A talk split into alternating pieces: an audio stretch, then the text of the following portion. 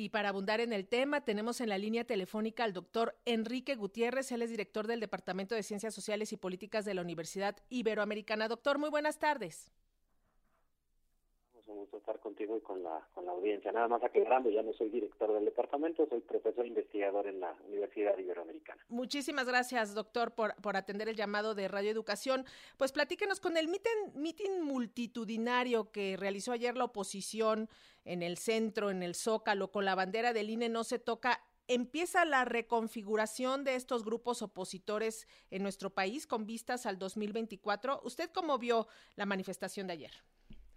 Lénica, yo diría, a ver, habría que contextualizar porque de pronto hay gente que está ahí medio perdida. Un poco la manifestación que vimos ayer es derivado primero de una reforma constitucional que no fue aprobada en el mes de diciembre y que eh, desembocó, digamos, en esta famosa en este famoso plan B, que en realidad es una propuesta de reforma administrativa y de eficiencia de, de recursos del Instituto Nacional Electoral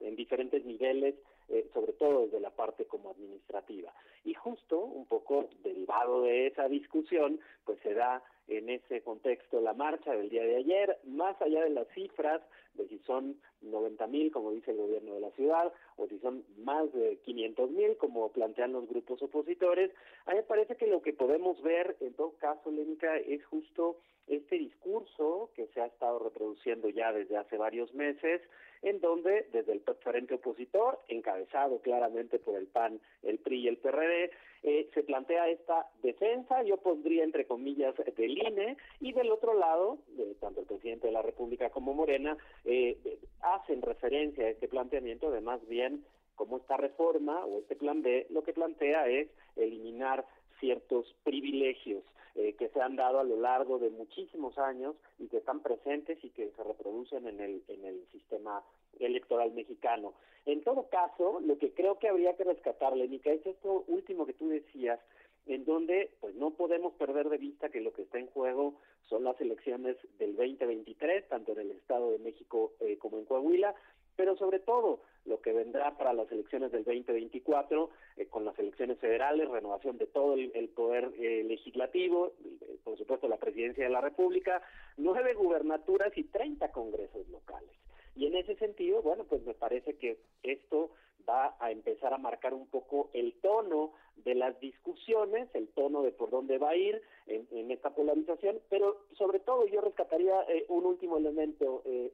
Lénica me parece que lo, lo que estamos viendo, que está enmarcado en esto que digo, pues sin duda está, eh, digamos, vinculado desafortunadamente en este país a una oposición que no logra conformarse como responsable, que no logra conformarse como una oposición realmente seria y que más bien está vinculada, yo diría por, por mala fortuna para el conjunto del sistema electoral en México, a personajes eh, digamos, con nombre y apellido, que están ahora en, el espacio público, como Felipe Calderón, Vicente Fox, el mismo Genaro García Luna, Ricardo Anaya, Peña Nieto, el mismo Alito Moreno o Osorio Chong, Osorio Chong que de alguna manera pues plantean eh, una discusión que no ha necesariamente tomado nivel y que sí, un poco lo que nos sugiere es que esa realmente no ha podido ni, articular, ni articularse ni construir un discurso medianamente decente para presentarse en el espacio público y contender realmente en lo que viene, que serán estos escenarios electorales, en donde parece, o lo que parece que vamos a ver es un frente bastante desgastado, sin un, eh, sin un proyecto real y que no le puede y ni le ha planteado eh, cara a los proyectos del presidente y en este caso de Morena. Mm, doctor Gutiérrez, entonces esta bandera del INE no se toca y se está atentando contra la democracia, eh, ¿no le alcanzará la oposición para pues obtener triunfos en el mapa electoral venidero?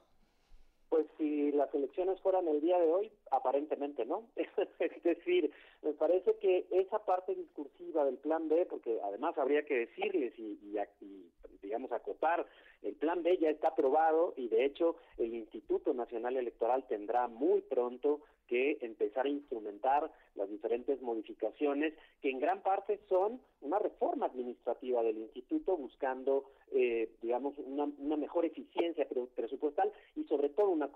con nosotros. Me parece que ese discurso seguramente se irá desgastando a lo largo de los meses y si las elecciones fueran no, y me parece que no les alcanzaría para poder remontar la diferencia que se tiene hasta ahora o que eh, digamos plantean algunas de las encuestas o sondeos que son que son públicos. A mí me parece que en todo caso lo que urge Lénica es de verdad al país le conviene que la oposición realmente se construya como una oposición a la altura de lo que estamos viviendo en el país. Con, lo, que, con lo que podemos ver hasta el día de hoy, me parece que la oposición nos queda de ver a los y las ciudadanas.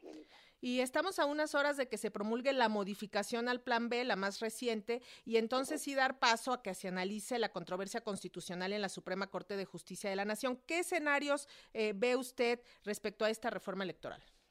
Pues mira, como te decía, la reforma, el famoso Plan B, por lo pronto está aprobado por el, Poder Legislativo, tendrá que publicarse y en efecto el sistema electoral en México y el sistema judicial en México permiten y tienen como una vía de salida a las diferentes controversias que se puedan generar a propósito de las leyes y los reglamentos, en este caso de controversias constitucionales, pues prevén esa salida y sí, será el Poder Judicial el que esperemos de manera seria, de manera responsable, resuelva algunos elementos que te podría adelantar sí son bastante complicados de la propuesta de la reforma y que seguramente tendrán que revisarse en términos de los criterios de constitucionalidad. Lo que veremos ahora es cómo ese Poder Judicial tendrá que resolver una cantidad no menor de controversias o de señalamientos de inconstitucionalidad. Pero recordemos, es una parte completamente normal que está consignada en la legislación en México, en donde existen estos criterios, estos mecanismos de revisión.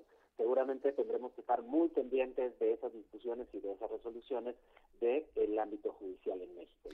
Y finalmente, doctor, ¿este plan B desde su punto de vista es tan catastrofista como nos lo pinta la oposición?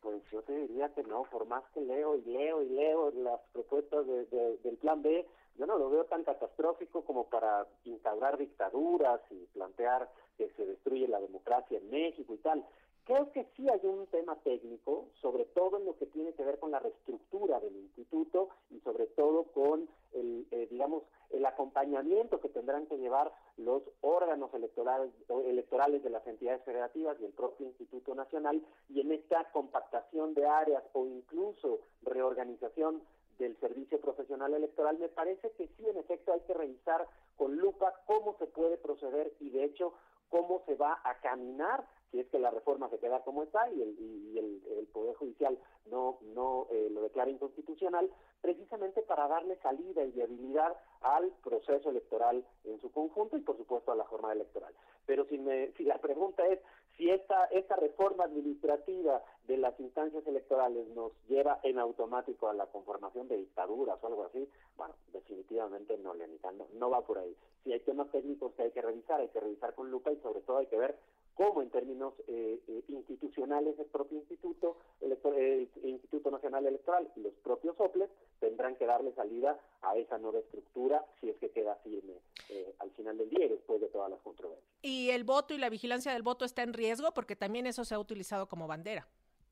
Pues mira, desde mi punto de vista no, pero en efecto tendremos que ver justo esa nueva estructura cómo quedará en términos de la organización de los procesos electorales y sobre todo de el funcionamiento que tendrá el día de la jornada electoral. Porque yo te recordaría, lo que pasa es que el plan B es demasiado amplio, es decir, plantea una reforma muy importante, si bien administrativa, en términos de grupos vulnerables, paridad de género, voto de los mexicanos en el extranjero, eh, una reforma de los, del sistema de medios de, impugnación, acotar incluso la, discrecionalidad de algunas autoridades o la restricción de eh, facultades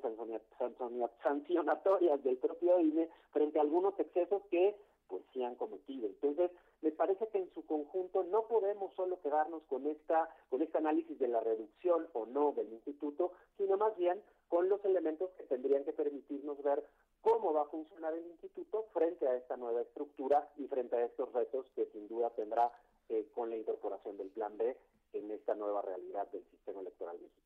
Pues doctor Enrique Gutiérrez, profesor de tiempo completo del Departamento de Ciencias Sociales y Políticas de la Universidad Iberoamericana, le agradecemos como siempre estos minutos con las audiencias de Radio Educación. Gracias. Al contrario, un abrazo para ti y para toda la audiencia. Muy buenas tardes.